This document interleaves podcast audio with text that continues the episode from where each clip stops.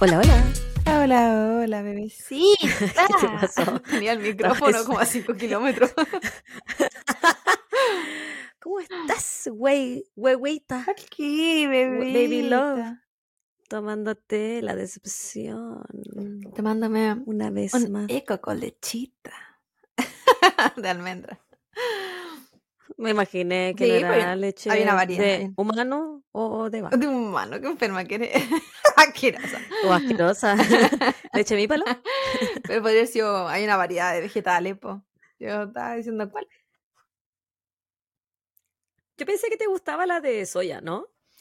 Mm, No, no, no es mi favorita. ¿No? La de almendra. la- ¿Es la que más tomo. La que más tomáis. Porque el- Qué bueno saber. La que- Para tu visita. la que hacía yo es la de mm, eh, avena, casera. Porque es la más barata para hacer. y, y acá no la he comprado porque es como la más densita. Dicen que es como la para hacer eh, como tipo barista. Y yo le he hecho a veces nomás mis cositas, pues a veces para la- cuando hago quequito y cosas así. Y hace rato que no hago porque con qué tiempo. Bueno, te voy a perdonar que no estás tomando en este momento porque yo te pedí grabar temprano. Y porque voy a estudiar. Pero si uno estudia mejor, ¿cuándo está curado? Sí. bueno, si yo, Por eso a mí me, ya no retengo. por eso a mí me iba bien en la U. Yo ya no retengo, ¿te imaginas cura?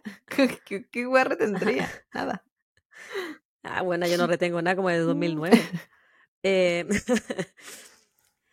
no te voy a preguntar qué consumes entonces porque ya me lo dijiste. Yo eh, estoy tomando una mimosa. Oh, ¿qué estás fancy hoy? Mm, sí, porque hoy es viernes, mi cuerpo lo sabe. Sí, el mío no. Y hoy día me cayó del cielo un día libre. Qué maravilloso. Ines- Sí, bueno, qué. No ¿Dormiste? he trabajado tanto esta semana. Eh, no, pues, me hice ejercicio. eh, Corrí 6 kilómetros y aquí estoy ahora. Que para los que no sepan, la Javita está, está una deportista últimamente. Está entregada al ejercicio, a la vida saludable. Corre por mí y por todos sus compañeros.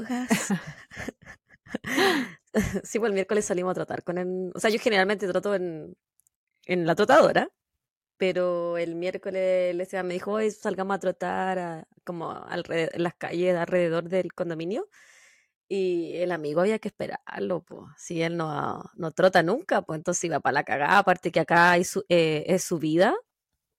Entonces yo terminé de trotar y lo esperé en la casa. Pobrecito. Venía hecho mierda después. Después como que no se levantó el sofá.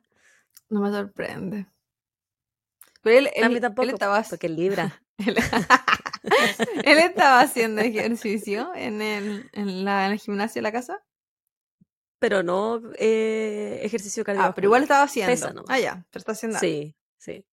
Sí, pero no es lo mismo que uno se... No, la, el acondicionamiento físico depende de la weá que así, Sí. No es lo mismo salir a, a trotar que andar en bicicleta, ¿cachai? No. Son weas, tu cuerpo se adapta totalmente E distinto. Fin, incluso no es lo mismo que ¿qué correr en el gimnasio que contar? correr afuera. Es tan distinto. no, po. Sí, po, el- la superficie, Sí. el, el aire, el polen también acá que... Eh, Ay, bueno, ahora está floreciendo todas las cositas. Tan ahora, seco aparte allá. Entonces, para los alérgicos, sí, bueno, es para el pico. Terrible seco, Ah, más seco que el que te jedi. ¿Qué, me, ¿Qué tienes para contar tú? po? papito. Eh, yo aquí, yo aquí bien, eh, ayer, o sea, estoy, estoy en semana, mi última semana antes de entrar a los exámenes. Así que estaba adelantando los trabajos finales porque no solo me mandan exámenes, pues, o sea, no, no solo los voy a tener, sino que además mandan como estos trabajos que se supone, se supone que te ayudan para los exámenes. Es como, ¿Ya? y que tienes toda la materia del semestre y tal la weá, y, y gastáis ocho días en hacer esas cagas de examen y después no tengo tiempo para estudiar. Entonces en eso estoy tratando de adelantarlo para no morir en el intento, porque es caleta de materia. Y yo me acuerdo de Tú nada. puedes, o sea, tú puedes, guaguita, tú puedes. así que estoy dejando la vida para no bajar el... o sea, que se sepa que esto no es porque tengo riesgo de no pasar o algo así. No, ni siquiera cercano. Es porque necesito mantener el promedio. Entonces... Sí, porque la, la chica está premiada. sí, po. Tuve una premiación esta semana, la guaguita muy inteligente, muy Ayer, estudiosa, muy erudita. ayer fui a recibir mi, mi diploma. Hay una premiación para la gente que eh, tiene, toma los créditos full time, que son más de 12 créditos, y, y eso, y, y mantiene un promedio de tanto para arriba. Que acá se, se habla del GPA, que es como un 4, es el máximo. Bueno, depende en verdad la clase que tomes, porque están los honoríficos y esos son otros números. Pero eh, te piden que sean de más de 3.5 hacia arriba. Entonces, como que tenéis que mantener igual. ah, yo tengo 3.9, pero. ah, sí, Eh, yo- la otra cosa. coqueta. Pero, pero tengo que mantenerlo porque uno no sabe, pues, ¿cachai? Un mal cálculo y chao. Así que sí, pues ayer tuve mi premiación. Y a mí me conviene porque yo postulo a todas las becas y por haber. Y, y aquí más que dar, Así que aquí más que dártelas por, por pobreza, como en Chile que había que decir que uno estaba comiendo tierra bajo el puente, eh, tiene que ver con logros académicos, con cartas de recomendación, es como otro tipo de trámite el que se hace, además de la pobreza. Porque igual sí hay que, La pobreza es un solo factor. igual, igual hay que rellenar una weá y te tienen acceso a tu cartola de impuestos. Y de ahí sacan, pero no sacan el del último año, sacan como dos años anteriores. Entonces, por ejemplo, yo hasta este año todavía figuraba con cuando tú estaba trabajando así como bien. Bien, con mi- bien para mí que ahora no trabajo, pero digamos, digo, qué adinerada. Porque ni cagando. Pero eh, todo sirve, pues así que sí, yo man, yo postulo a todas las becas bien por haber. De hecho, yo aquí desde que he estudiado esta segunda vez, porque cuando hice curso de inglés no, pues no tenía derecho a nada. Pero eh, yo nunca he pagado nada por la U. Me pagan por estudiar. Entonces, Qué bonito. pero también es más, mando más papeles que a todas las becas. Bien por haber. Alguien dice que tiene una nota sa- de cierta para arriba. Yo mando cartas porque uno no sabe. Lo único que cago es cuando me piden muchas cartas No. de recomendación, porque eso es huellar a otra persona, no, no es como mí. Entonces ahí como que ah, no me gustan esas. Pero tengo en el Google Docs, tengo unos eh, como Word listos con toda una historia, po, que es con la que yo mando y depende de cuántas palabras me piden que tenga que ser mi ensayo. voy a- ¿La vaya voy ajustando? esa, ¿cachai? Y, y así no tengo que ser tan creativa. Fui creativa como dos veces nomás. Y después esa la fui jugando y ahí las voy cambiando y le cambio la fecha. Pero así sigo postulando eternamente. Como, como eh, dicen acá, work smart, not hard. Exacto, bebita. Yo aprendiendo.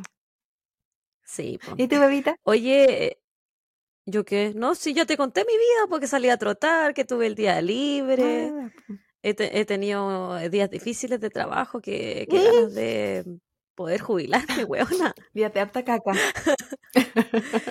Weona, qué asco, ¿por qué me acordaste de esa weá? La gente no quiere saber lo que... Weona, ¿sabéis qué es lo que me pasa? El otro día hablaba con una colega. Si yo hubiese sabido que era tan asquerosa esta pega, nunca hubiese eh, estudiado la salud, nada. Ay, no me pasa nada. Porque es que a mí nadie me preparó para ver tanta caca. A mí diciendo que la caca no me molesta. ajena. Sí, no. Weona, es que literal le vi el choclo. Pero lo que tú le hacías arcar la caca de tu guagua, pues mi- nada. Bueno, y Nada. Pues yo digo, si caca, mi propia caca me da asco. a mí como dices demasiado poca gente con esa weá. Y de hecho, el día que tú me contaste que habías hecho eso, bueno, que habías pasado por ese, por ese proceso horroroso, yo había estado evaluando Ay, caca en la mañana, pues buscándole sangre a la caca. caca ajena No, también, pues weón. Le pedía disculpa a la, a la TENS, que sería la CNA acá, y la Certified Nurse Assistant. Le pedía disculpa, le decía disculpa, pero que, disculpa que me da mientras, mientras la ayudaba. Y era ella la que estaba haciendo toda la pega, o sea, ella le, le estaba limpiando, yo como que la sostenía a la paciente, porque era grandecita. En fin, suficiente de caca, mandemos saludos. de caca con choclo y caca con carne. Con carne, con sangre, que- ¿por qué ah. con carne? No sé. La wea poco procesa. Eh, Es que ten- tenía problemas, pues estábamos evaluándolo. Sí. ¿Queréis partir tú o voy? Dale voy nomás, yo? bebita, lánzate. Ya. Eh, primer saludo viene de un comentario que nos hicieron en un, eh, por Spotify en el capítulo de Misterios, que, que- en el cual participó la, la Queen Patty. Y em, bueno, yo no sé si esto se pronuncia el lunes o el lunes, pero a mí me gusta decirte el lunes. que nos escribió mi prima encontró ayer un rascador de gato enorme casi sin uso y también lo adoptaron. Ja, ja, ja. Cuan- eh, Cuando estábamos hablando de que yo me había mm, pichi- eh, pichicateado una, una mesa de un vecino, todos encontramos regalitos Chica, en las cuando la gente se al droga. parecer. Bueno, yo me la drogué. pues. No sé, ¿qué era pichicatear? No sé. ¿No es robar? No, no sé, nunca, he usado- nunca escuché pichicatear por robar. Bueno, eh, era robar. Ay, ya me... Ya, Pero probablemente estas palabras alguien menor de 25 no las conoce. No, No, porque, porque estas weas son de los retro. eh, 90s kids en Chile. Sí, está demasiado retro. Bueno, tampoco no entendía a las amigas que no escuchan de otros países, que, que inventamos palabras. Pero no se perdieron de mucho. Ya, weona, dale Eh, nomás. eh, la, el lunes. Sí, un saludo al lunes. Eh, mi primer saludo es para un amigo que nos escribió, amigo de la casa. Nos escribió en YouTube, el amigo Cristian Zambra Cisternas. Y nos dice, saludos, pasaba a saludar. Excelente episodio. Se pasaba a ver al papito en imágenes y nos pone en qué minuto exacto sale papito. 8 minutos con 52. Porque... Mira, el Y el papito no su está. Se fue, está acostado. Aprovecha que mi mamá no está para acostarse a su cama si no tiene permiso. Pero yo lo dejo, a mí que me importa. y dice, y escuchándola hablar de los asesinados por pena de muerte, creo eh, que el caso más polémico ha sido el chacal de Nahual Toro. Me han hablado mucho ese caso y se los juro que va a venir en algún momento. Porque lo piden tanto y yo la verdad no lo conozco. A- Yo sabéis que ese caso no eh, lo sé así como muy a la no, pasada. nada. No, específicamente. o sea, no. na- nadie bueno es conocido como el chacal. un paréntesis de mi vida. Un tío de mi mamá, sí, sí, tío, sí, no, era hermano de, mi- de la abuela de mi mamá, pero lo conocía como tío por lo- porque era más joven. La abuela que era conocido como el malo. Lo de tu mamá. ¿Ah? Sí, como El malo. el malo. Así que imagínate, Como el personaje de Felipe Camiroaga. no era de Felipe Camiroaga, weona, él hacía, él hacía Luciano Bello. El personaje es de otro actor. ya. Bueno, que no sabes nada hoy día. ¿Quién soy? Parece que me está dando un stroke, weona. Así como el personaje de Cachireos, nada que ver la wea. El tiburón. Es que ¿Quién parece que el tiburón? que llegué de, de cachureo, Había tiburón. ¿no? Sí, había un tiburón y daba miedo. Según yo, porque bueno, que estoy, eh, hoy día estoy un poco sincronizada. Mi boca y mi mente no se están coordinando. la cagó. Eh, ya hay que La cosa es que según ese, bueno, ese señor, dice mi mamá que era tan, tan, tan, tan malo. Bueno, yo, yo de hecho no sé cuál es su nombre a todo esto. Me lo han dicho un par de veces, pero que era co- conocido como el malo, así que nadie nunca lo mencionó de otra forma. Que mi mamá dijo que ni muerto pasó a ser una persona buena. Porque ¿cachai? cuando dicen que la, la gente cuando se muere, como que todos lo recuerdan como buena persona. No, nadie. Nadie en la vida. Hay que hablar eh, bien de los muertos. dice, Claro, decía, mi mamá decía que era imposible porque que él no había hecho nada bueno. Pero bueno, Así que no se podía. Malo. ¿Qué Que hasta la familia. No, después te cuento por interno. hasta la familia le tenía miedo. No, entre otras cosas, Violeta. Así que malo. ah, me lo imaginé. Entre otras cosas. Claro. Y me le pagaba a la mamá, entre otras cosas. No, sí, malo.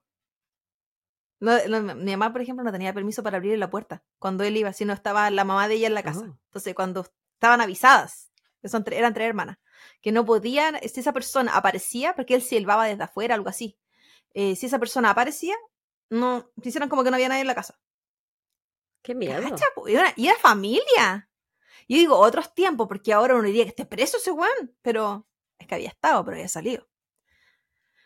Pero malo, malo, eternamente malo, nunca fue bueno. Y bueno, Mm. murió solo y, y de cáncer, malo. En verdad, cuenta la historia. Voy a hacer un caso esta persona, weón. Eh, eh, cuenta la historia que él no se estaba tratando su propio cáncer. Entonces, eh, otra persona de la familia que tenía cáncer, se empezó a tomar los medicamentos para el dolor, porque era mucho. Y después se murió después de eso. Entonces se cree que en verdad se murió por la hueá de medicamentos que estaba tomando que no tenía nada que ver. O también puede ser por cáncer. O... Trágica historia, porque malo e ignorante. Las dos Malo y negligente. Así que ¿Me toca? No, no terminé con el. Ah, perdón, amigo Cristian, ah, que, me hiciste recordar a, a, mi familia. A mi familia viene, bueno, viene la sangre, en me pongo mala después.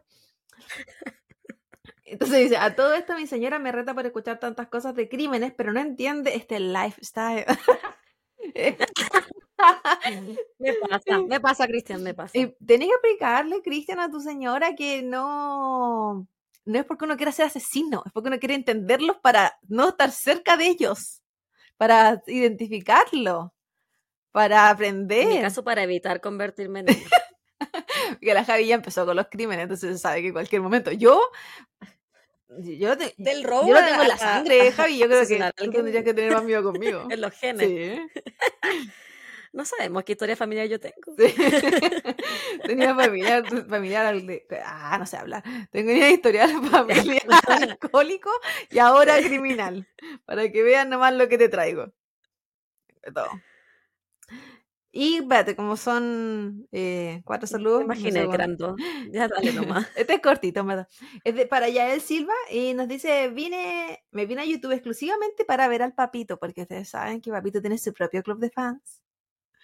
Sí. Un abrazo, chiquilla, muy buen capítulo. Y sí, pues Papito Traidor, que ahora ni siquiera está acá, ni siquiera porque le mandan salud, ni siquiera porque lo piden, ¿no? A él no le importa nada. Tenéis que empezar a poner una foto de él como atrás, atrás tuyo, así como un, con un marco. una, gigantografía. Ya, eh, mi saludo va para Angélica Miranda Vera. Eh, nosotros le dimos la bienvenida en Instagram y nos puso gracias por la bienvenida. Una amiga me recomendó el podcast esta semana y lo estoy escuchando desde el inicio. Jejeje, agradecida con su contenido. Entonces yo le pregunté quién era su amiga, pues mandarle saludo a la amiga también. Y así que también un saludo para Valentina Sea, que como dato nos dijo tu amiga Angélica que ama a los gatos. Ah.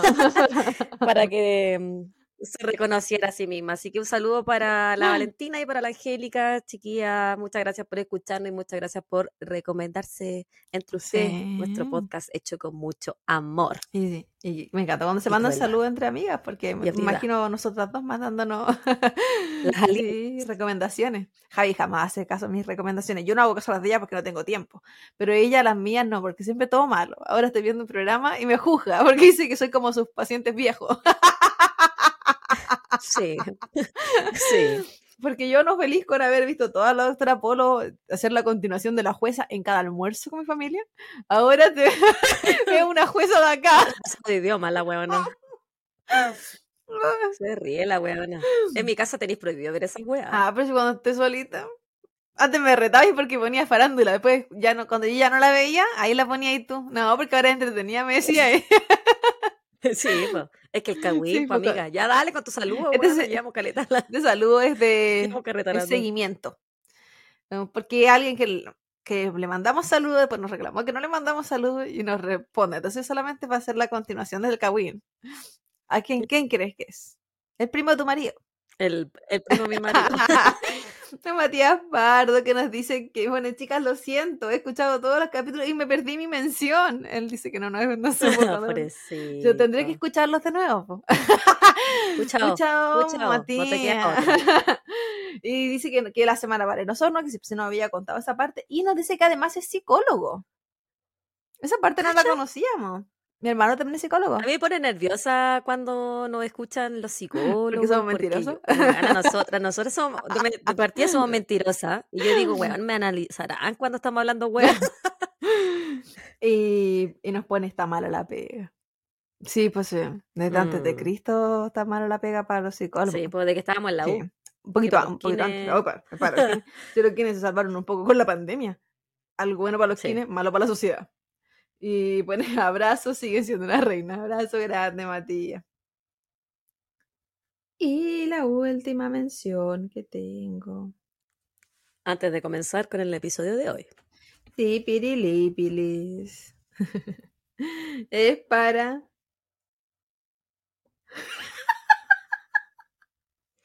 para, Esta está para Gabriela González Ella no escribe en el episodio de de especial Cositas 2, Asian Style. Y nos pone morir de la risa cuando la Claudia mencionó lo del olor del hoyo. Yo también me reí cuando estaba editando, porque la Nacha ahí se le ocurre decir, ay, si aquí no la pasó. Pero Nacha, Ella siempre honesta, la Nacha. dice, admiro cómo son capaces de recomponerse para volver a hablar seriamente luego de eso. Ah, sí, es que está- entramos en un trance de seriedad. Lo, porque lo bueno es que en general la, la que se está riendo no es la que lo está contando tanto. O sea, la que está contando está tratando de tomarse en serio. Eso es la, es la otra. Sí, es verdad. Entonces, Ay, weón, qué, qué manera tener caña el día siguiente después de grabar esa weá, concha tu madre. que tú te desbordás. Lo que pasa es que yo me llevo, me traigo la botella y yo no aprendo. Porque digo, ya, la próxima vez no me voy a llevar la botella. ¿Y qué hace la Javiera Carolina? Se lleva la botella. No, si yo soy porfiada. No, sí le gusta sufrir. Así que Sí. eso, pues. Ahí nos quedaron varios saludos en tintero, pero te sabe que esto van a seguir a los siguientes episodios porque siempre. Y sigan escribiéndonos en Spotify. La última amiga, la amiga Gabriela González, ella no escribió en Spotify.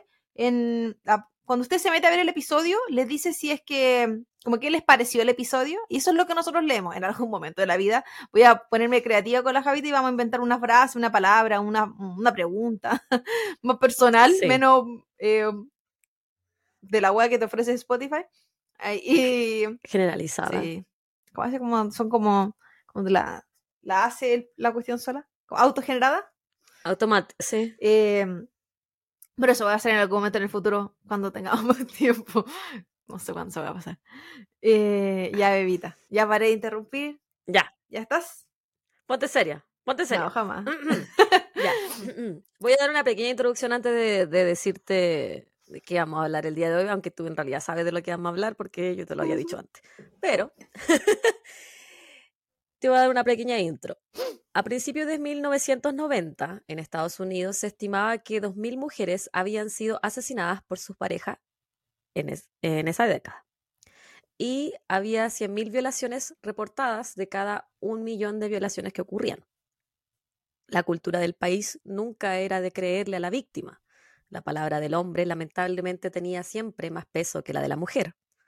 Estamos hablando de décadas antes del movimiento Me Too y una época en la cual no existían números telefónicos directos para reportar abuso o incluso leyes que protegieran a la mujer en caso de abuso intrafamiliar. El caso que discutiremos hoy fue un acontecimiento que en vez de llevar a la palestra la violencia intrafamiliar y las violaciones dentro de los matrimonios, se convirtió en un espectáculo sensacionalista, donde incluso el mayor afectado, entre comillas, daba entrevistas para diversos programas de televisión. Está con la tele incluida. Sí, aquí va, hay mucha tele incluida.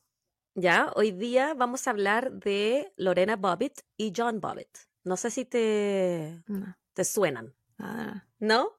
Ay, que a mí me gusta cuando tú no cacháis los casos, porque es como que te traigo algo nuevo. Porque no opino tampoco. Bueno. No, sí, la opinión siempre es bonita. Lorena Bobbitt nació en 1969 en Quito, Ecuador, bajo el nombre de Lorena Leonor Gallo. Su familia decidió mudarse y ella se crió en Caracas, Venezuela, desde los siete años, junto con sus padres y sus dos hermanos menores. Su padre era asistente dental y su familia llevaba una vida de clase media. No necesariamente acomodada, sino que clase media normal. Cuando Lorena tenía 16 años, le regalan un viaje a Estados Unidos.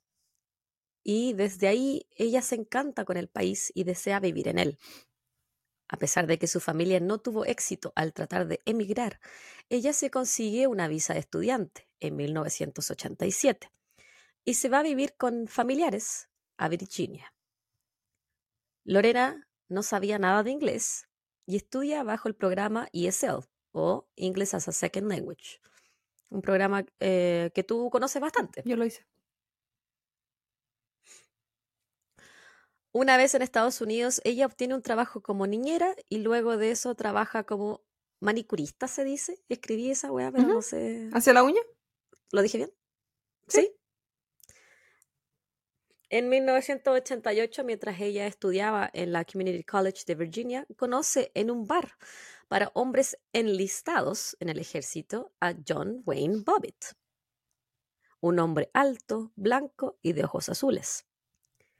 Él la invita a bailar y hay química en la pareja. Entonces John le pide su número telefónico. Ellos comienzan a salir y John se convierte en el primer novio de Lorena. Las salidas de la pareja eran con chaperón, ya que la familia de Lorena, con la cual ella vivía en Virginia, y su familia en Venezuela, eran bastante conservadores y religiosos. No le permitían tener novios ni tener sexo antes del matrimonio, por supuesto. Estamos hablando también de, una, de la época fines de los 80, principios de los 90. Bastante tabú en cuanto al sexo, sobre todo para la mujer. Bueno, ellos salen durante 10 meses y a la familia de ella, que la familia con la que vivía en Estados Unidos, no le gusta John. Dicen que él consume mucho alcohol y que siempre se le olvida su billetera cuando ellos salen a sus citas. no me acuerdo mucho de ti con ¿A quién no lo ha pasado? Cagados de mierda. Luego de una corta relación, la pareja decide casarse el 18 de junio de 1989, cuando ella tenía 20 y él 22. A, a pesar que ninguna de las dos familias estaba muy de acuerdo con esta unión. En el caso de ella, por, por, los motivos que había dicho recién, y en el caso de él, porque decían que ella se quería casar con él solamente por la green card. Que es como el típico comentario que se hace de una persona inmigrante. ¿Ocurre? Sí, pero no necesariamente era el caso. No, y son súper ignorantes también, porque hablemos de mí un poco. Eh, yo recuerdo que yo teniendo green card, yo nunca, yo, me vine a ir a este país con, con eh, residencia. No, nunca tuve que tramitar la residencia estando acá ni nada. La cosa es que eh, saliendo con gente me decían, ay, pero yo te puedo hacer ciudadana. Primero no tenía ni idea cuál es la diferencia entre ser ciudadano y... Qué ignorante. yo lo entiendo, porque yo en Chile tampoco sé cuál es la diferencia entre ser ciudadano y ser eh, nacionalizado. En Chile, yo... Uno es ignorante, ni siquiera, ni siquiera, sé cuál es la prueba que tienen que hacer la, la gente que, que migra a Chile. Por eso ya eh, intenté ser comprensiva base a mi propia ignorancia. Pero... Okay. Siempre tan comprensiva. Siempre, donde termino. Pero no tiene nada que ver, pues no tiene nada que ver si pases la ciudadanía, tienes que cumplir con ciertos requisitos y dar una prueba. Te pueden ayudar con la residencia, pero no te van a hacer ciudadana porque te casaste, te hacen residente, que es completamente diferente. Exactamente. Pocas semanas luego de las nupcias, comenzaría el infierno de Lorena. Una noche cuando volvían de un bar, John conducía de forma peligrosa y Lorena trató de detenerlo tomando el volante. John en ese momento le da un golpe de puño a Lorena en su pecho y Lorena comenzó a llorar. El hermano de John, que se encontraba en el asiento trasero, movía su cabeza como si estuviese de acuerdo con el actuar violento de su hermano. Estaba asintiendo con la cabeza. Y bueno, John era un, eh, un weón alto, igual, y Lorena es una, una mujer petiza, yo eh, como de mi porte, me imagino, delgadita, joven, mm, no de una embargadura suficiente, para un golpe de puño, huevona, en el pecho. En el pecho más encima. Sí, según Lorena, cuando llegan al departamento, John la había pateado. Poco después, un oficial de policía llegó hasta la vivienda, pero John demostró un actuar muy tranquilo y mm. pacífico. El policía le preguntó a Lorena si ella tenía dónde dormir esa noche para que no se quedara en el departamento. Ahora mi pregunta es, ¿por qué a ella y no a él? No lo sé. ¿Por qué no le preguntas al victimario si tiene dónde ir a dormir? Y no a la aparente víctima. Sí. Pero Lorena dijo que no tenía dónde ir a dormir, sin embargo se iba a ir igual y pasa la noche en su auto en el estacionamiento de su lugar de trabajo. y él en el departamento con todas las comodidades. Desde ese entonces la relación continuó siendo violenta. John la golpeaba, violaba y no le permitía salir del departamento que compartían a menos de que éste supiera de antemano. Tampoco le dejaba llevar gente. Él siempre salía a beber y traía amigos a la casa sin consultarle nada a su esposa. En el 91 Lorena se enteró que estaba embarazada. Ella estaba muy feliz tendría la familia que siempre había querido, y el hecho de estar esperando un hijo de John, el hombre que ella amaba, era algo que le entusiasmaba. Una noche, luego de que John llegara a la casa, ella le puso un babero encima diciéndole que serían padres. No sé cómo se dice babero en otros países, pero esa cosita que uno le pone a los bebés para que no, no les caiga la saliva Para que no cuando comen. John no tuvo la respuesta que su esposa esperaba. Le dijo que no estaban preparados. Si ella quería tener ese hijo, él no la apoyaría en nada. Y le dijo que debía realizarse un aborto, al cual la llevó de forma obligada.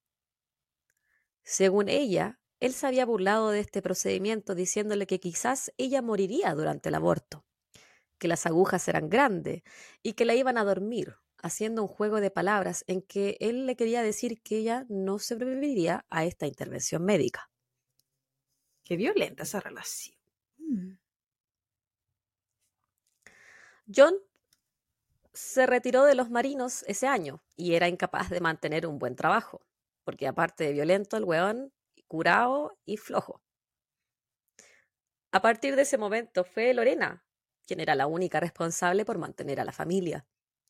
Bajo la presión de poder pagar las deudas y el dividendo de la casa que la pareja había comprado en 1990, Lorena comenzó a robar. Le robaba a sus empleadores, también robaba ropa en tiendas de retail. Según ella, esto lo hacía para poder vestirse y verse bien. De esta forma, su esposo no le prestaría atención a otras mujeres.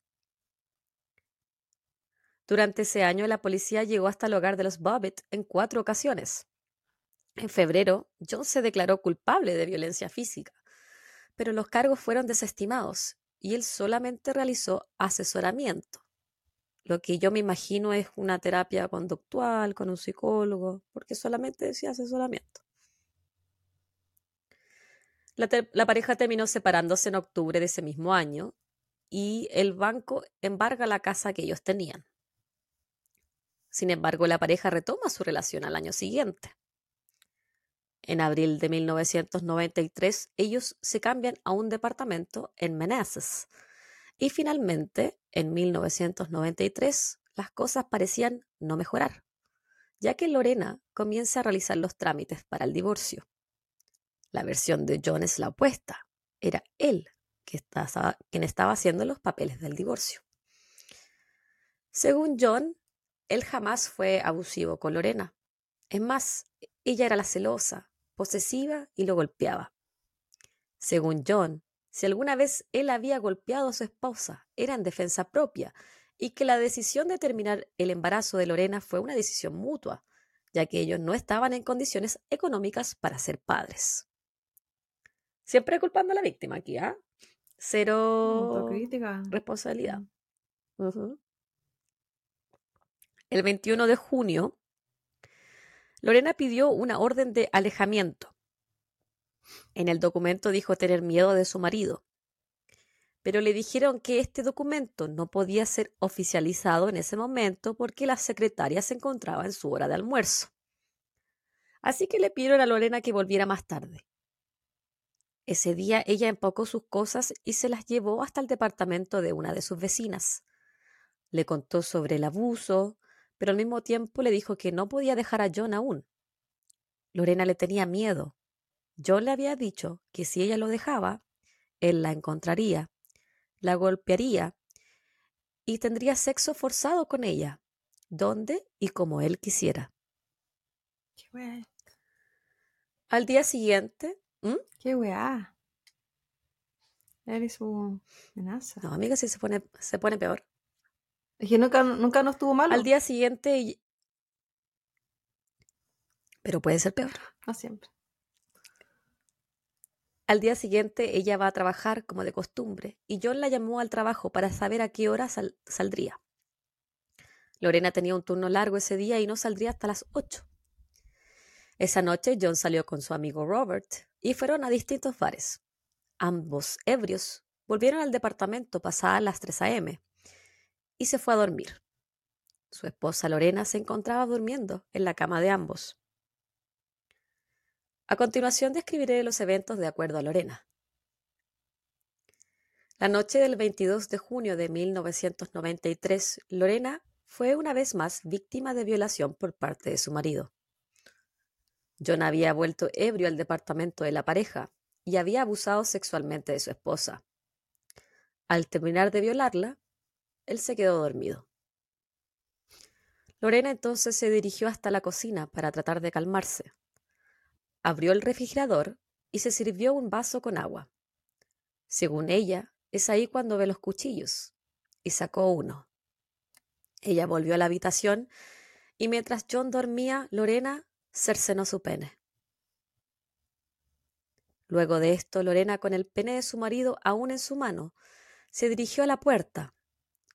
Caminó del departamento hasta el estacionamiento donde se encontraba su auto y se fue, mientras su marido gritaba de dolor. Mientras Lorena manejaba, lanzó el pene de su esposo por la ventana, hacia un terreno baldío, y luego manejó hasta la casa de su amiga y jefa, Jana Visuri. Lorena le confiesa a Jana que le cortó el pene a su marido. Jana le pide a su amiga que confiese a la policía lo que había hecho. Entonces Lorena va hasta la comisaría y habla con detectives sobre el abuso que estaba sufriendo a manos de John. Ellos le indican que un detective especializado tomará su acusación, pero que era urgente que primero pudiesen encontrar el pene de John. Siento que en este relato voy a decir tantas veces pene. Pene, pene, pene, pene, pene. Pero, pero de una manera apropiada, no vamos a estar hablando de con todos los nombres que no, de ordinarias que hemos estado en los episodios anteriores. Quise, quise, algunas veces quise escribir pico, tú la weá, pero dije, no, voy a, voy a ser respetuosa. No la compostura, por el pene ajeno. La versión de John es que él estaba durmiendo en la cama cuando Lorena llegó hasta la habitación y comenzó a tocarlo, buscando excitar su miembro viril. Luego de esto, él comenzó a quedarse dormido nuevamente, recordemos que estaba ebrio, según él no estaba ebrio. Y es ahí cuando siente un tirón en su pene. John, confundido, pensó que estaba soñando, pero luego se dio cuenta que ya no tenía su pene conectado a su cuerpo. John comenzó a poner presión en la zona para evitar desangrarse y se fue a despertar a su amigo Robert Johnson, quien se estaba quedando a dormir en su departamento. Robert o Robbie, como le decían sus amigos, al parecer también se encontraba en estado de shock. Yo creo que más estado de shock es porque estaba ebrio. E incluso antes de llevar a John al hospital, este gallo se lava los dientes. Sí, lo encontré muy extraño por si los paraban y le tenían que hacer un alcotest y habrán pensado que con eso no se le iba a sentir. No sé. Yo creo que ninguno de los dos sentía como la urgencia de la situación, a pesar de que evidentemente te estás desangrando. Yo no sé cuánto sangra una cortada de pene, sangrará como una cortada de dedo. Más, pues, weona. Sobre todo si está excitado, toda la sangre ya está ahí. Y si que nunca estuvo. Pero sí te dije, te dije que lo habían tocado para que se le excitara. Sí, pero. Pocos minutos después de las 5 a.m. se realiza una llamada telefónica desde el Hospital Prince William sobre un hombre que había sido atacado por su esposa y se solicita la presencia de la policía en el recinto hospitalario. El policía que llegó hasta el hospital realizó un llamado a las otras patrullas. Se, se necesitaba encontrar de urgencia el pene de la víctima, para poder unirlo con el resto de su cuerpo. Decían, eh, entrevistan a varios detectives, varias personas que, estuvieron como involucradas en este caso, lo entrevistan en un documental que más tarde voy a mencionar, y decía que en esa época la palabra pene era una palabra que ellos no podían utilizar, entonces no sabían cómo describir en, en las radios, en la comunicación que ellos tienen, cómo decir, eh, todos tienen que buscar un pene porque era una palabra tabú, prohibida. Ecuático. También se realizan otros dos llamados de urgencia, uno hacia el cirujano microvascular David Berman y otro hasta hacia el cirujano urólogo James Seth. John a estas alturas ya había perdido un tercio de su volumen sanguíneo. Porque estaba en el hospital. Sí. De forma paralela, técnicos forenses llegan hasta el departamento de los Bobbitt con perros de búsqueda. El objetivo principal era encontrar el pene de John, o en su defecto, determinar qué era lo que Lorena había hecho con él, ya que hasta ese entonces el pensamiento de la policía era que Lorena se podría incluso haber tragado el pene de su marido. Yo esa parte la encontré ridícula. Esta gente. Perdóname. fe- Pero, weón, Bueno, que ya primero. Partamos con que no podían decir la palabra pene. Entonces, ¿estamos hablando de una época o de gente con una mentalidad como. No sé. No se podría definir, pero. yo, que- yo creo que ellos pensaban que ella eh, era un ataque de furia, se lo había cortado y después se lo había comido para cosa de que él no pudiera nunca recuperar su virilidad. ¿Y por qué sé. no lo cosían nomás por último para que dejara de sangrarse? Tenían que sí o sí recuperar el pene. No sé, esa parte nadie, no sé, yo tampoco lo hubiese pensado en coserlo. En, siempre hubiese pensado en unírselo.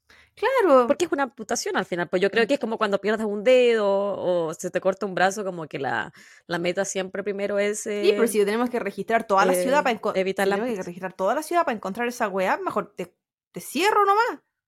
Y si se encuentra bien, pero si ya tengo que seguir registrando y te seguir desangrando en ese proceso, ¿cómo la, la importancia del Yo miembro creo que viral? también él no est- yo creo que no estaba en riesgo vital igual. Pero ya, ya, Pues ya estaba en el ya, ya perdíamos un tercio de sangre. ¿Qué cuánto más querían? Todo. Dos tercios. La policía no logra encontrar el miembro extraviado, pero sí pueden observar las sábanas ensangrentadas de John, un rastro de sangre y panfletos sobre violencia intrafamiliar y violación. En esos momentos ellos reciben un llamado de sus superiores. Lorena se encontraba en la comisaría y les había indicado que ella había lanzado el pene a través de la ventana de su auto hacia un pastizal cerca de un 7-Eleven, que son eh, tiendas de bencineras acá en Estados Unidos, como mini markets. El pasto en esa época y en ese lugar en particular le llegaba a los policías hasta las rodillas, dificultando aún más la búsqueda. Lorena también había confesado que el cuchillo lo había tirado a la basura cerca de su lugar de trabajo. Ella había pasado por ahí antes de ir a la casa de su jefa en búsqueda de ayuda. Los investigadores debían apurarse si querían recuperar el cuchillo, ya que ese día pasaría a la basura. Un bombero encontró el pene y lo llevaron rápidamente hasta el hospital. Dato curioso, lo pusieron dentro de una bolsa de hot dogs Operación buscando el pene. y con, y- y con hielo también, obviamente, porque Para que se mantuviera la weá. todos los eh, sí, todas las amputaciones hay que tenerlas en una bolsita y esa bolsita tiene que estar dentro de otra bolsita con hielo. No puede, para que sepan, no puede tocar el hielo Si le cortan el pene a alguna de la gente que nos escucha, ya saben. O un dedo, yo siempre pensé en un dedo. Mm, Seamos más como. Luego de casi 10 horas, luego de casi 10 horas de cirugía, los médicos pudieron exitosamente reunir a John con su miembro viril. Por su parte, Lorena se dirigió al mismo hospital donde estaban operando a su marido para que le, realizaran el kit de violación. Este dio resultado positivo a la presencia de espermios en los genitales de Lorena. Es aquí que ella le confiesa a la policía y al personal médico que su esposo la violaba a menudo. Ella se intentaba defender, pero era incapaz de hacerlo, ya que John era mucho más fuerte que ella. Mientras ella se encontraba en el hospital, fue entrevistada por uno de los policías. Lorena dijo que John era egoísta. Abro comillas. Él siempre tiene orgasmos y no espera a que yo los tenga. Es egoísta y no creo que eso sea justo, así que yo fui a la cocina, busqué un cuchillo y lo hice. No sé. No es que no lo voy a decir que no le creo, que es su violación y toda la wea. Pero si yo estoy hablando de que me violan, ¿por qué voy a hablar de.? Eso no sería la primera frase que tú, que tú dirías. No, habla- no hablaría de tener orgasmos, po. Porque es que obvio que no lo voy a tener, ¿cachai? ¿Qué me- ¿Cómo voy? Espera. Si me están, lo están haciendo a la fuerza. Cuando no quiero. Sin mi consentimiento. Después voy a in- in- in- indagar más en eso, pero también hay que pensar que en esa época no se entendía eh, que dentro de un matrimonio te pueden violar, Pero ella estaba diciendo que la violaban, po. ¿cachai? Sí, pero bueno, después voy a hablar un poquito más de, de por qué se cree que ella dijo eso. Pero yo creo que había, había harto shock Mm. de las cosas que habían pasado. El actuar de Lorena llamó la atención de la prensa a nivel nacional, obviamente. Y al contrario de lo que uno podría pensar, este caso no llevó a que el público tomara más conciencia sobre el maltrato intrafamiliar. Al contrario, tomaron este caso para la risa. El actuar de Lorena fue objetivo de burlas, stand-up comedies y shows conversacionales. La prensa sensacionalista se burlaba del hecho que ella lo haya lanzado por el auto y que la policía hubiese buscado en un pastizal, como si la mutilación de un hombre y el hecho de que él casi se desangrara fuese para la risa. Yo vi muchos extractos de muchos comediantes haciendo eh, chistes sobre que si nos portamos mal, nos van a cortar el pico. Hoy mujeres también comediantes diciendo, ay, ahora están todos los hombres asustados porque nos estamos poniendo así como al mismo nivel que ellos. Y es como, weón, cero tino igual. Mismo nivel. Sí. Porque obviamente era muy, era, eh, es que le cortó el pene. Pero si tú lo piensas al revés, yo creo que jamás hubiesen hecho un chiste de que un hombre le cortara un seno a una mujer y lo tirara en un pastizal. Yo creo que eso, eh, no nunca lo hubiesen tomado así, pero ay, qué bueno, le cortó el pene, así como ha hecho todo lo que nosotros siempre hemos soñado. Cortarle el pico al weón. No. Claro. Yo creo que, bueno, si se estaban haciendo los chistes, poco se estaba tomando en cuenta que se estaba hablando de violación, punto uno.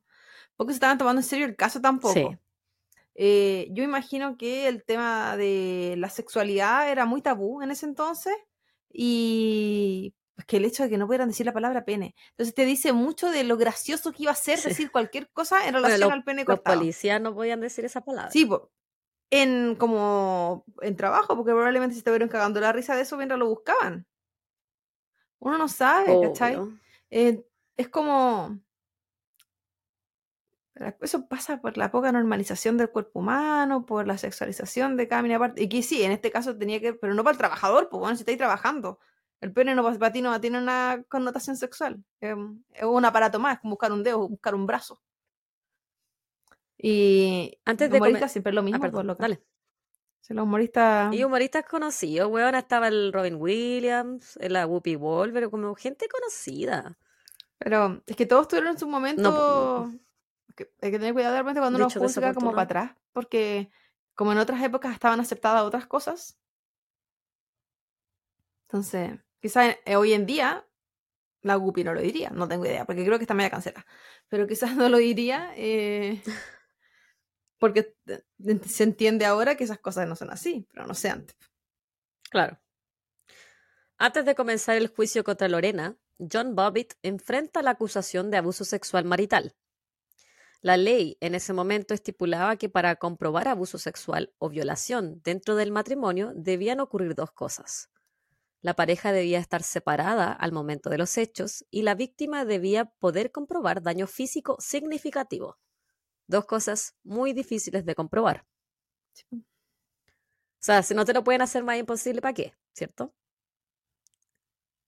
Al final, a John le cambiaron el cargo por ataque sexual malicioso, lo que llevaba a una condena de máximo 20 años, en vez de la posible cadena perpetua a la cual lo hubiesen sentenciado si es que le daban los cargos de abuso sexual. Buena sentencia igual para abuso sexual, porque no, no, creo que ahora no son tan largas.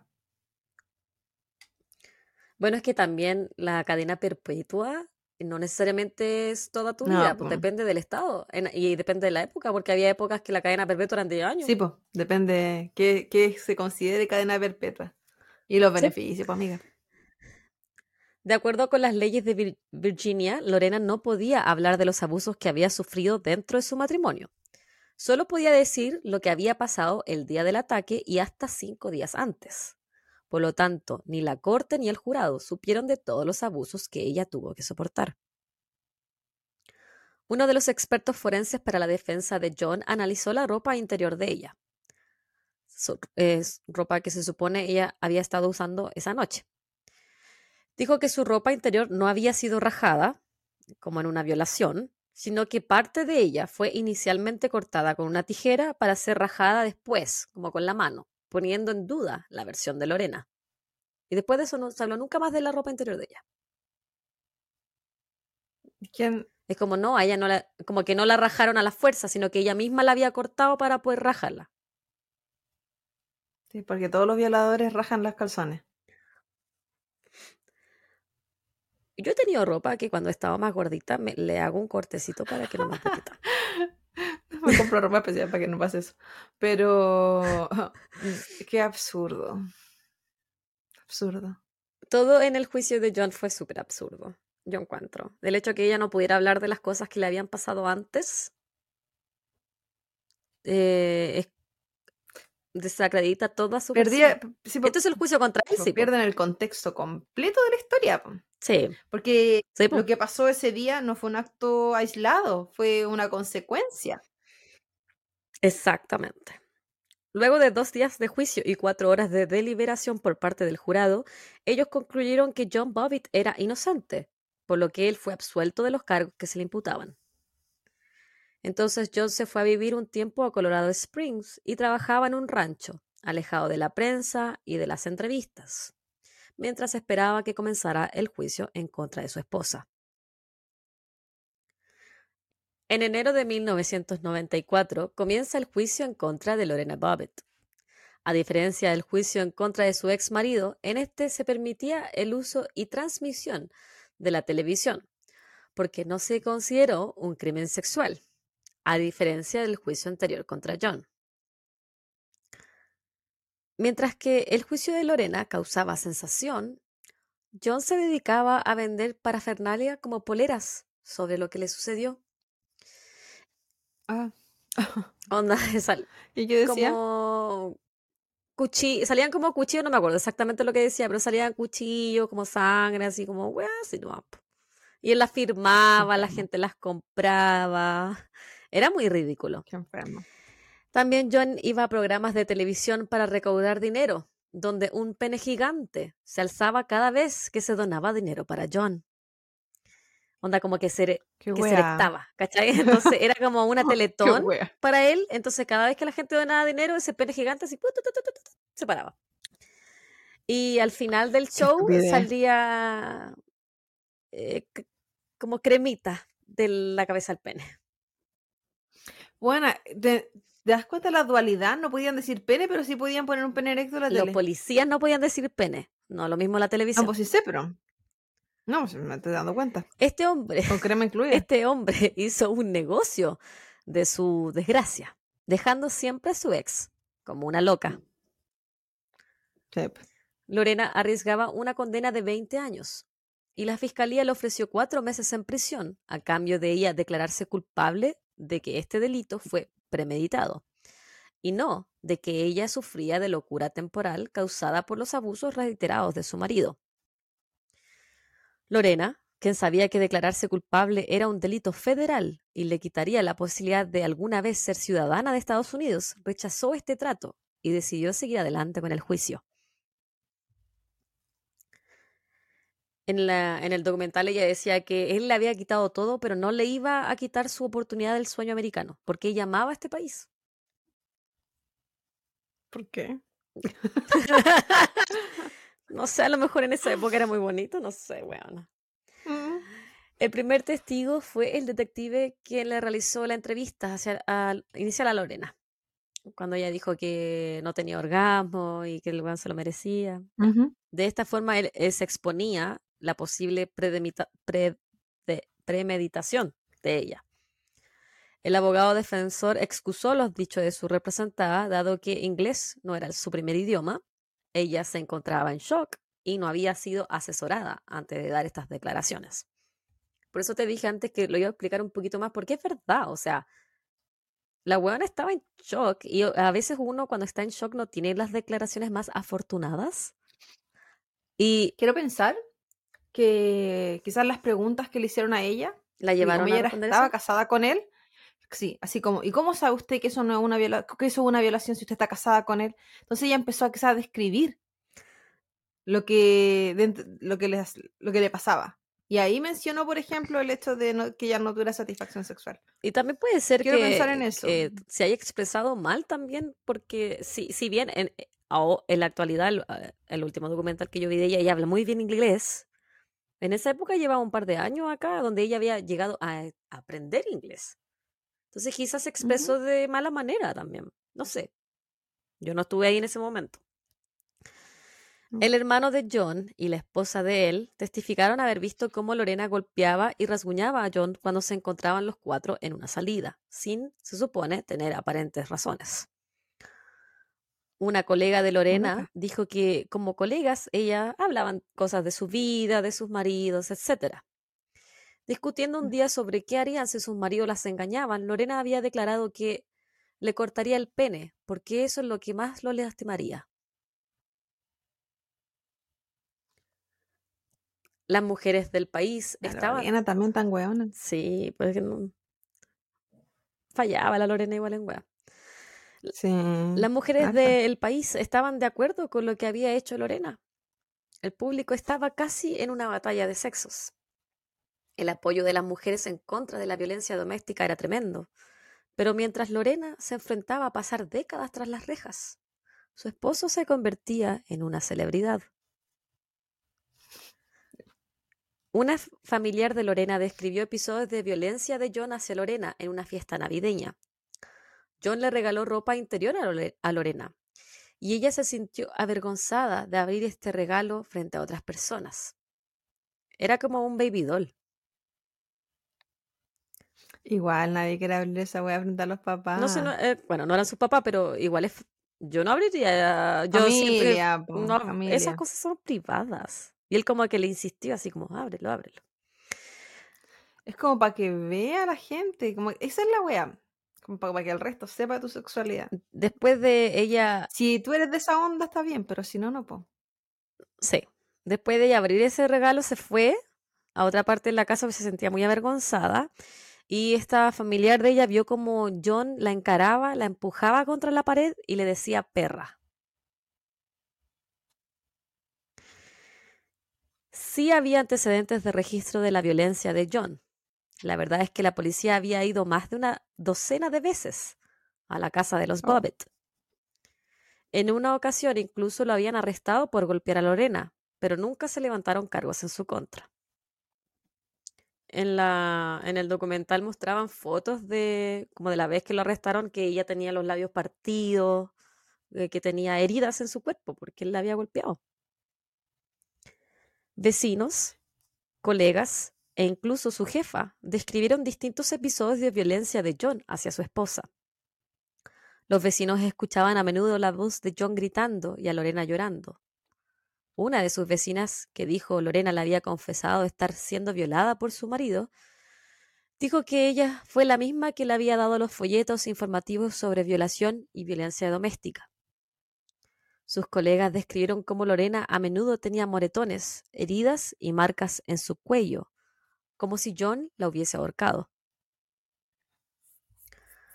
Los amigos de John, con los que él se juntaba a jugar básquetbol, describieron que en varias conversaciones John había dicho que le gustaba tener sexo violento anal y vaginal con las mujeres, hacerlas gritar, pedir por ayuda, porque eso lo excitaba.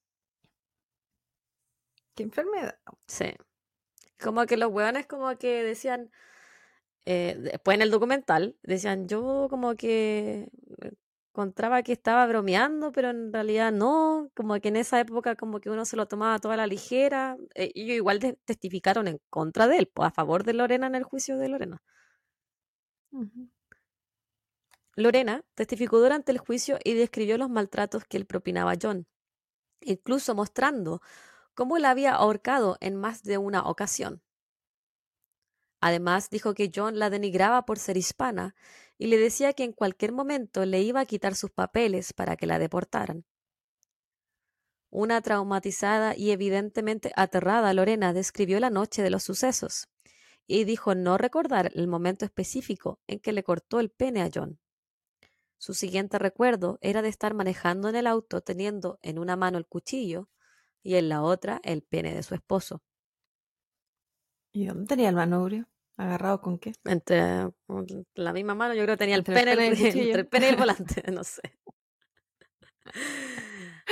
En uno de los episodios del programa radial de Howard Stern, este estaba hablando con John y discuten cómo seguramente Lorena debe estar mintiendo y no puede haber sido víctima de violaciones por parte de su marido, ya que ella, comillas, no era tan bonita y tenía granos en la cara.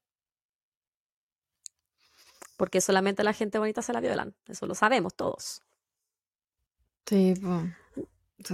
Como todas esas huevonas cansar comentando cuando salen eh, distintas mujeres con distintos cuerpos en las marchas. eh, están diciendo, ay, a ti quién te violaría, que sí, es como, qué enfermedad, qué enfermedad, por Dios. John en este mismo programa dice estar de acuerdo y se ríe con el entrevistador.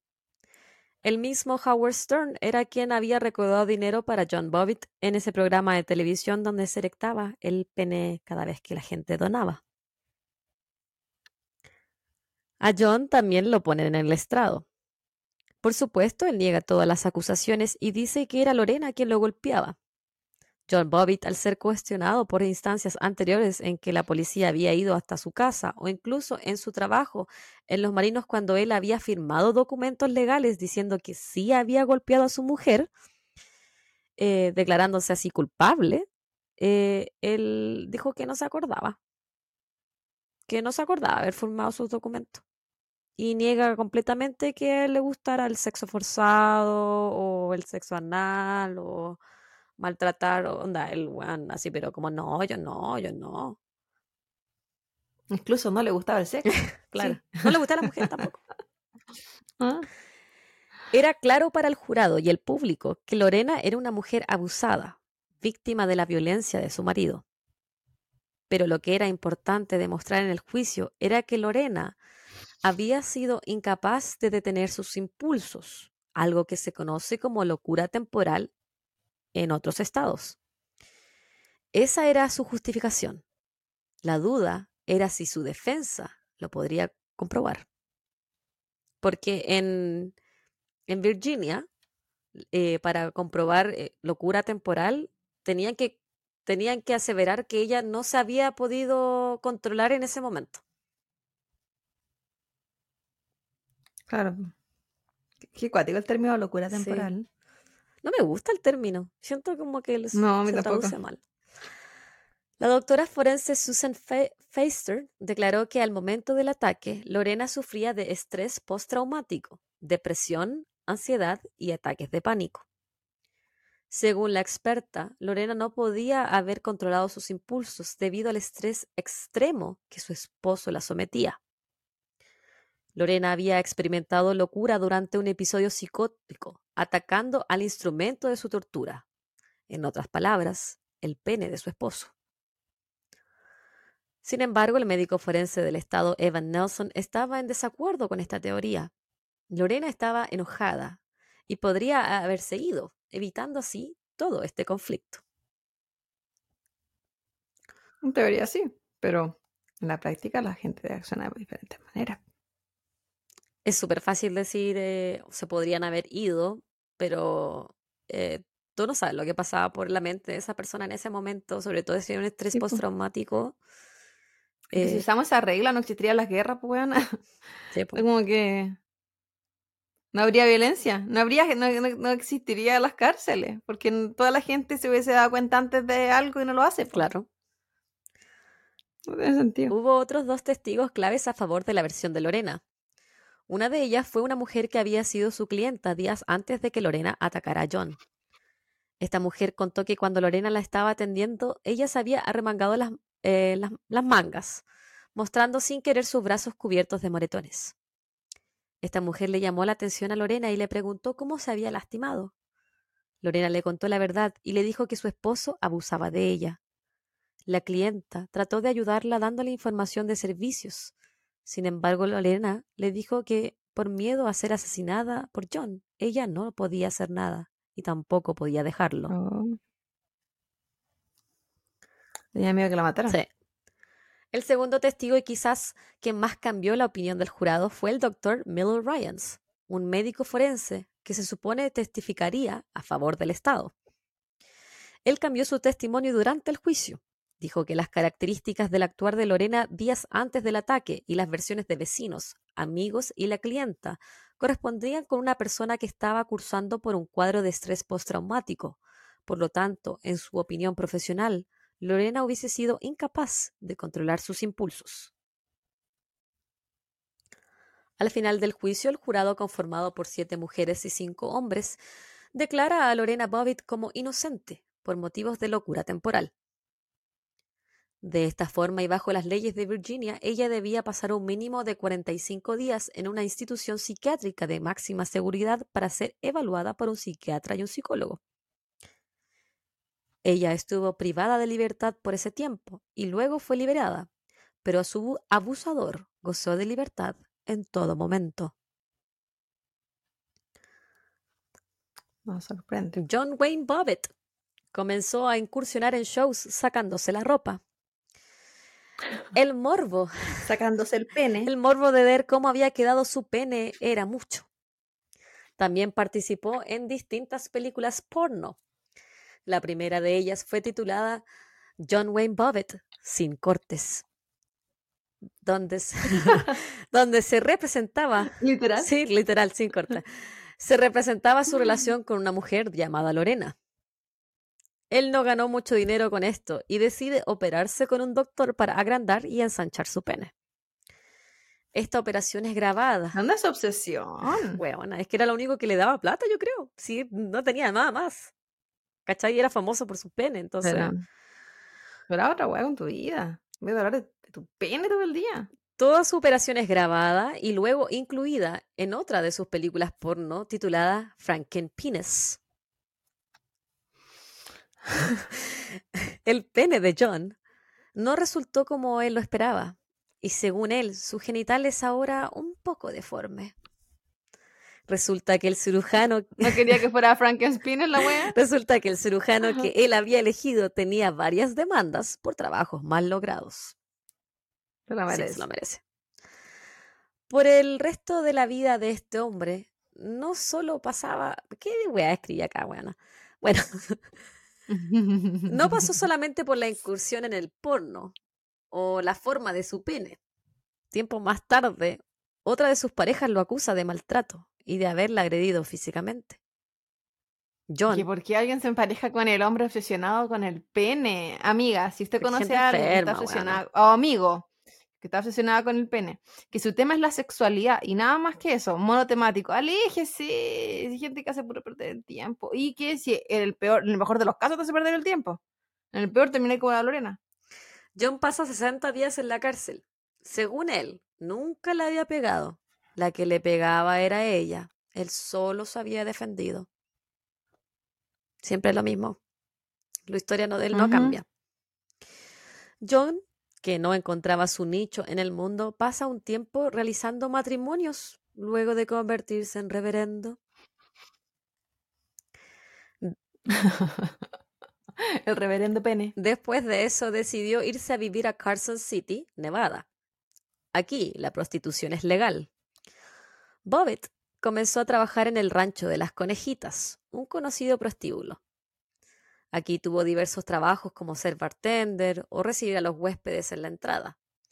Pero parecía que John, aparte de ser flojo, era un poco lento e irresponsable. Lo terminan despidiendo.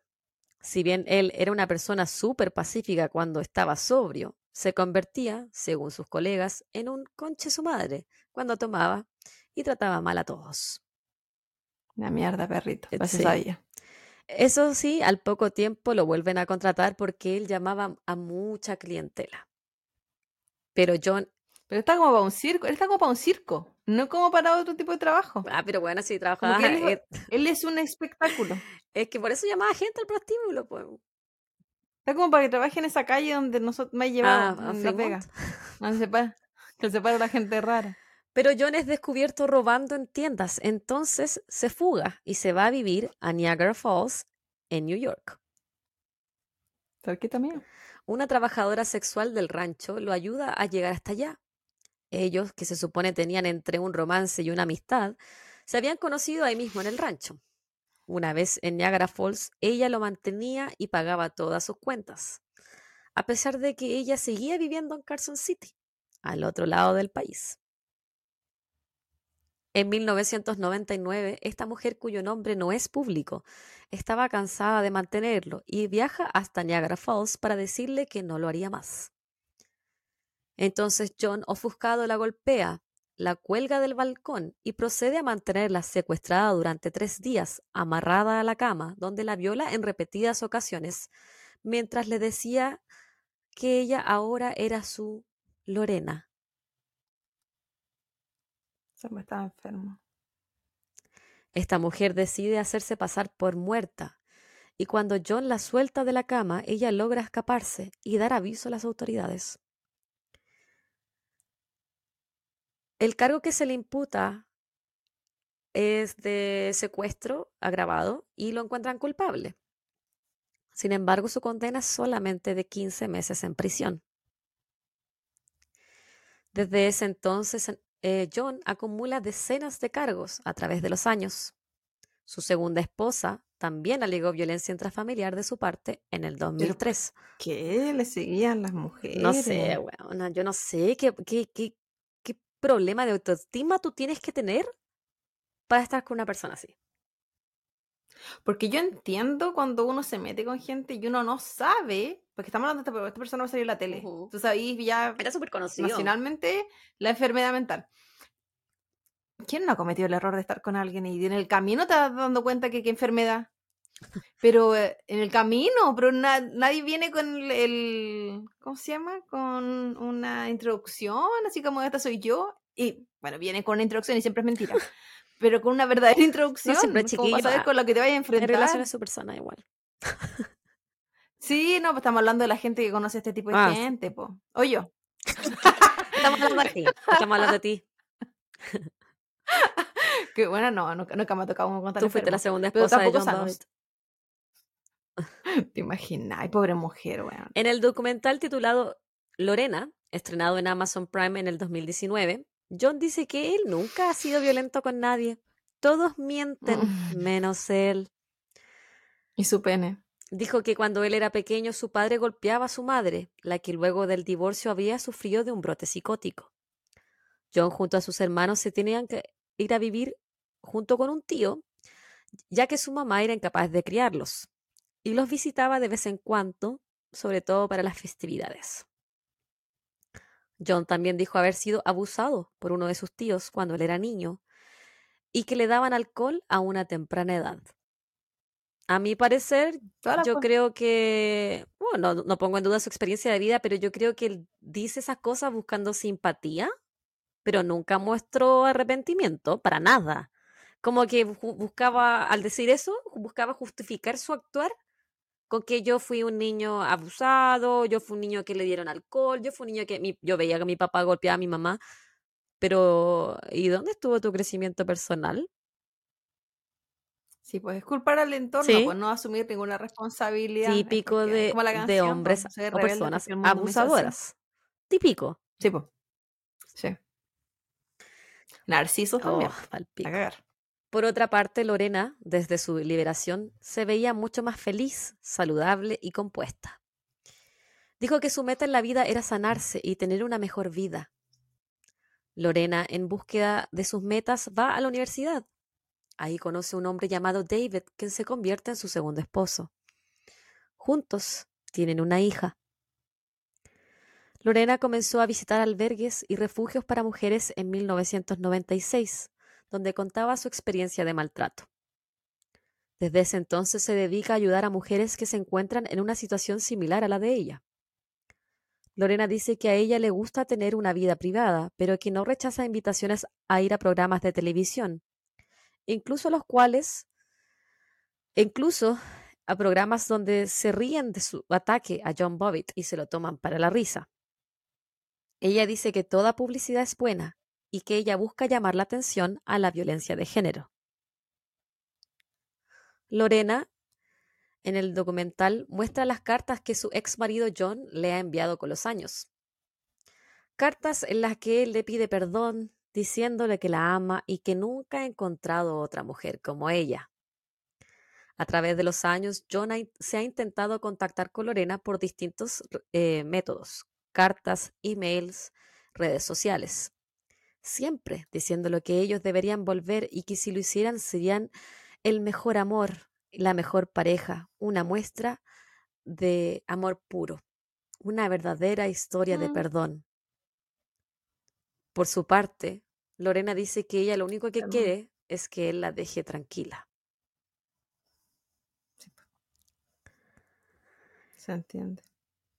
En una, de hecho, en el documental decía, yo le corté el pene, ¿qué más quiere que haga para que me deje sola? Es como, bueno, no, no aprende casi. Cuático. Y con esto Y termino. el cero miedo. En una entrevista para la revista Time en el 2018, Lorena a ser consultada por su reflexión personal de los 25 años que han pasado desde estos sucesos, dijo lo siguiente. Me alegra que haya Me Too y que las mujeres tengan voces más fuertes. Aplaudo eso. Soy parte de eso. Siento firmemente que este es el comienzo de una ola más grande que perdurará para las generaciones futuras. Nunca sabemos por qué estamos en esta tierra. La violencia doméstica le puede pasar a cualquiera. Lamentablemente me pasó a mí y tengo que aceptarlo. Llegué al punto en que pude integrarme de nuevo en la comunidad. Yo tengo una familia. Me siento muy bendecida de tener amigos y familiares que me apoyan mucho. Y ese bebita es mi caso de esta semana, el caso de Lorena Bobbitt, su maltrato intrafamiliar y el conche de su madre con el que se casó John Wayne Bobbitt. Qué cuático que él, a pesar de todo lo que hizo, como que nunca pagó. Nunca pagó con nada, de ninguna de las guas que ¿No? hizo. Después, antes. Mm, mm. No, da lo mismo. Y- Nunca. ¿Y sabéis dónde vive? ¿Dónde? En Las Vegas, Todos los raros se van para allá. incluyéndome. Por eso me tengo que ir de esta ciudad, weón. ¿no? Sí. ¿Y trabaja en alguna... Capacito que trabaje en esa calle mostrando el pene cortado? en cualquier momento se vuelve mi paciente. Bueno, En cualquier momento. mis referencias. El documental titulado Lorena de Amazon Prime del 2019. Un artículo de la, de la Nación en mayo del 2020 titulado Lorena Bobbitt, la historia de la mujer que mutiló a su marido luego de años de abusos. Artículo de biography.com, Lorena Bobbitt, de marzo del 2021. Un artículo de Times por Olivia Waxman en junio del 2018. La página elmundo.es de junio del 2022, la vida anónima de Lorena Bobbitt tras cortarle el pene a su marido y el intento de él de ser actor porno. OprahDaily.com de mayo del 2020 y AllThat'sInteresting.com eh, de Katie Serena de marzo del 2022. Ah, bueno, Como que me sonaba, pero era como típico mito urbano, que le cortaron el pene y lo tiraron.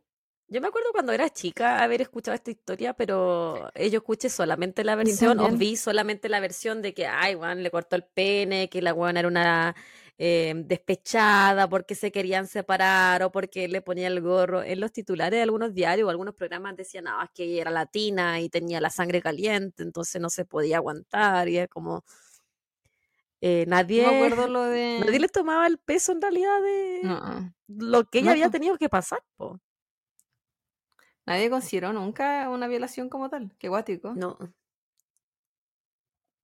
Las cosas han cambiado un poco, espero. Sí, yo creo Porque a que las sí. cabras que vinieron después igual la pasaron como a la mierda.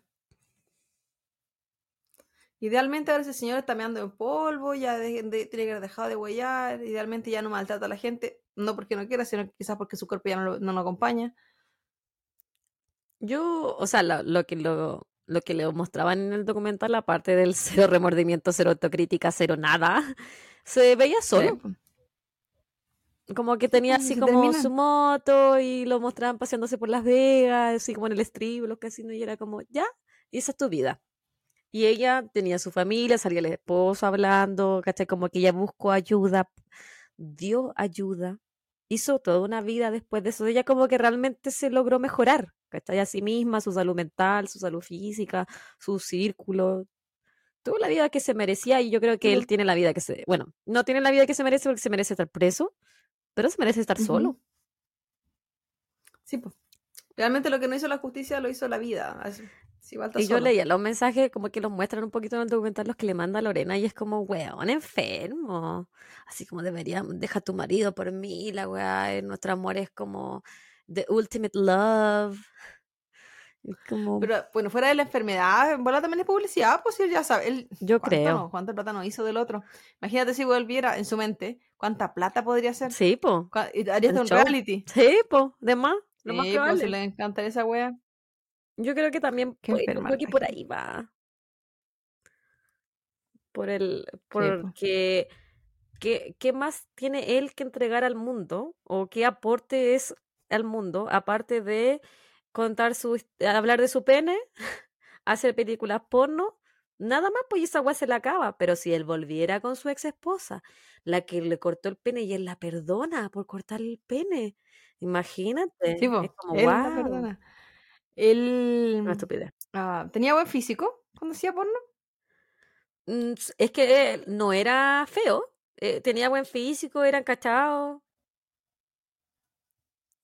Pero ahora es como un viejo asqueroso nomás, po. no sé, antes igual era un viejo asqueroso, aunque fuera joven. Siempre asqueroso y siempre viejo. Pero tiraba pinta igual. Yo creo que también llamaba mucho la atención, eh, aparte del crimen, el hecho de que eran los dos una pareja joven y atractiva. Siempre eso llama mucho la atención a los crímenes. Sí. En cualquier cosa, en la prensa en general, si eres joven y atractivo, es eh, da mucho para el morbo, porque a la gente atractiva le pasan esas ah. cosas. Yo creo que eso es lo que pienso. No, y que la que haya cortado el pene haya sido la latina, ¿tú crees que no tenían que haberlo usado? Ah, qué obvio, sí. Esta gente acá es tan básica. Pero bueno.